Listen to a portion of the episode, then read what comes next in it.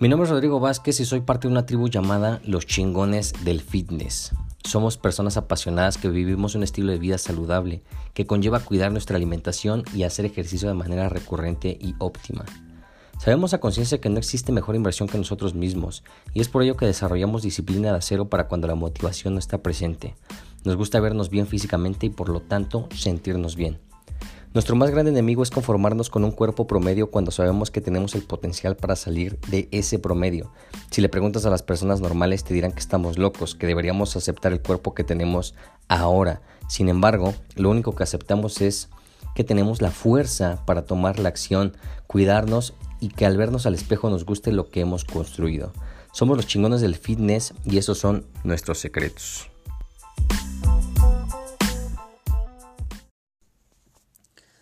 Se tiene conceptualizado el cardio y el área de pesas como actividades antagónicas, como actividades contrarias. Y tiene cierta lógica, tiene cierto background, pero no es precisamente que sean eh, antagónicas per se, sino que son diferentes o tienen diferentes objetivos y, voy a explicarte por qué. Eh, ¿Por qué surge la idea de hacer este episodio porque es común que las personas que estén buscando ganancias de masa muscular eviten el cardio. Por otro lado, las personas que estén buscando definirse o rayarse o en su defecto simplemente bajar de peso se enfocan en el cardio como principal actividad física.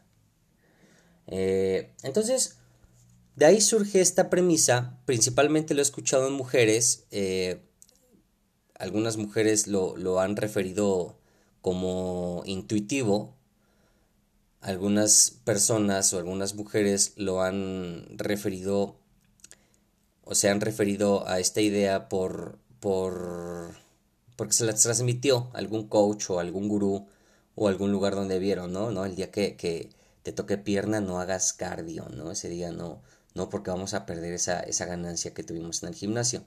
Y no hay nada más alejado de la realidad. Simplemente es eso y te voy a explicar por qué. Y, me, me, a veces me extraña que, que a pesar de la vasta información y el fácil acceso a la misma que hay gracias a este poderosísimo invento llamado Internet, sigamos difundiendo eso o, no, no podamos cuestionarnos y, y, e investigar, ¿no? Si realmente eso es así o no. Eh, cuando tú estás entrenando, y enfatizo las piernas porque es lo más común, pero, pero sí hay hombres que también lo tienen en mente, eh, principalmente en los brazos, en los hombros, en, el pectoral. Pero bueno, las mujeres evitan el cardio por esa, por esa idea y principalmente porque, porque cuando estás entrenando cualquier, cualquier grupo muscular, tú terminas de entrenar y se ve hinchado, se ve, se ve eh, irrigado, obviamente, de sangre, y, te sientes hasta, hasta más, más eh, fuerte, ¿no? No sé qué sensación genere eso, pero yo estoy seguro que si tú eh, has puesto atención al terminar de hacer pierna, ya específicamente en, las mujeres, que son las que es lo que más se fijan, al terminar de hacer pierna, tienes las piernas más hinchadas, los cuadríceps, los glúteos y te sientes bien, ¿no? Y dices, wow, así me gustaría quedarme. Y entonces, bajo esa premisa, evitamos el cardio porque el cardio involucra un movimiento de piernas, sea elíptica, sea caminadora, sea escalera sin fin, sea escaladora, que es lo más común en cardio, en, máquinas de cardio.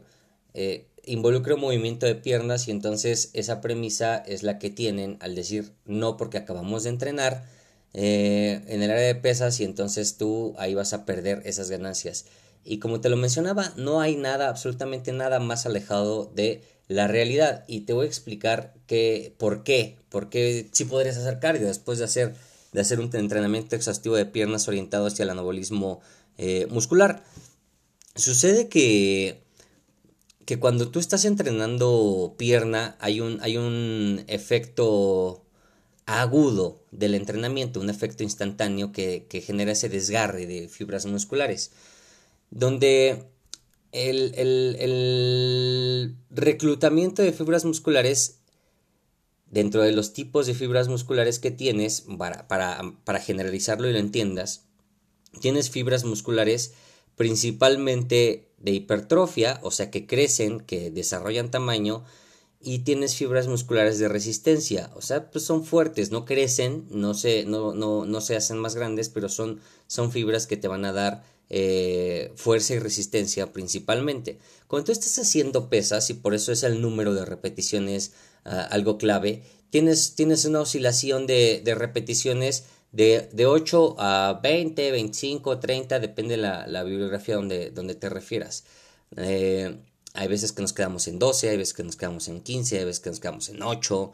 Depende la, la, forma en la que estás entrenando, pero pero la realidad está en que las fibras que estás reclutando para mover esos pesos, para mover esas mancuernas, para mover esa barra, eh, las fibras que se reclutan son esas fibras que tienden a hipertrofiarse, que tienden a crecer. Hipertrofia es crecimiento eh, a grandes rasgos, ¿no?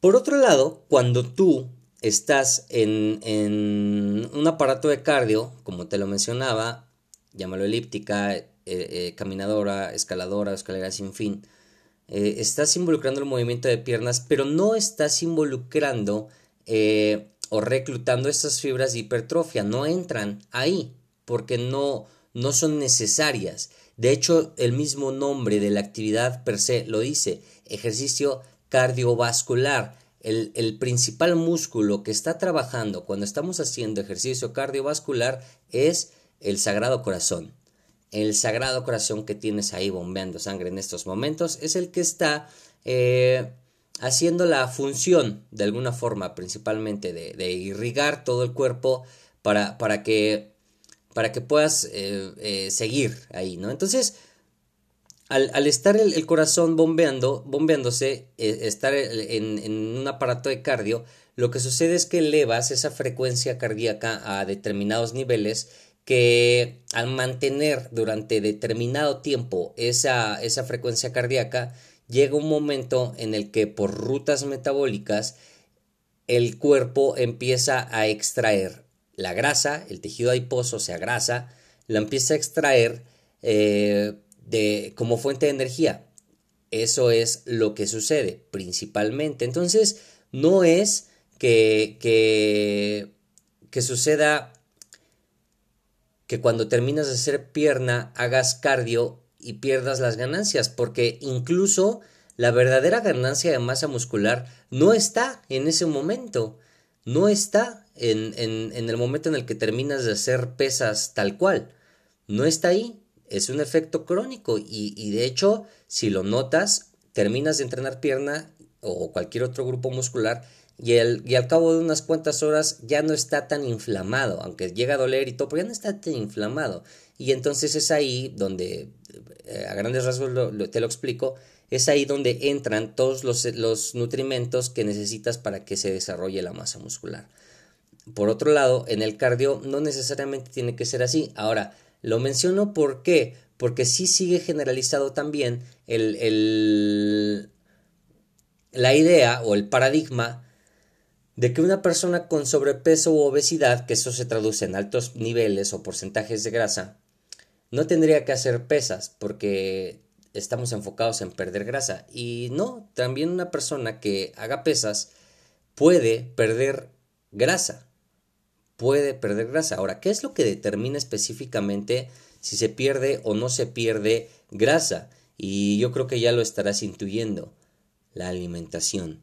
Cuando estamos en un déficit calórico bien estructurado, con los macronutrientes bien calculados, con las porciones de alimentos bien calculados, entonces eh, es ahí donde va a haber pérdida de grasa y la actividad física va a ser coadyuvante.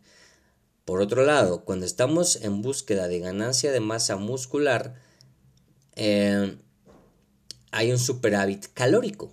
Hay un superávit calórico, hay un superávit de macronutrientes, eh, lo cual nos hace eh, darle al cuerpo los nutrimentos que necesita para anabolizar, o sea, para crecer, para aumentar tamaño. Entonces, en conclusión, no son contrarios, no te no pierdes masa muscular a la hora de hacer cardio siempre y cuando estés entrenando correctamente, siempre y cuando tengas bien estructurado lo que denominamos los cinco pilares de la transformación, que si le echas un vistazo a este podcast de los primeros episodios vas a encontrar los cinco pilares de la transformación. Eso es lo que verdaderamente determina que haya una pérdida de grasa y una ganancia de masa muscular. Pero entonces, si tú eres mujer y te han planteado esa idea, simplemente eh, pues está poco fundamentada, a lo mejor se ha corrido de, persona en persona, pero no necesariamente vas a perder las ganancias. Las ganancias las, las perderías incluso eh, si, llevas, si la llevas al siguiente nivel en el sentido de que dejas de comer, dejas de entrenar, ahí ya durante un buen tiempo, periodo de tiempo, tampoco es que un día para otro vayas a perder las ganancias, de hecho, ¿no?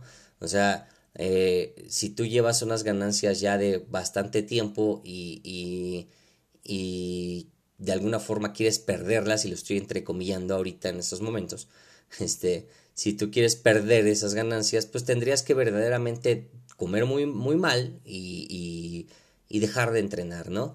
Durante un periodo eh, largo de tiempo. Entonces, mi recomendación está en que el cardio tiene que ser bien estructurado, la alimentación tiene que ser bien estructurada, pero no le temas al cardio después de hacer pierna, no vas a perder las ganancias que estamos buscando, ¿ok?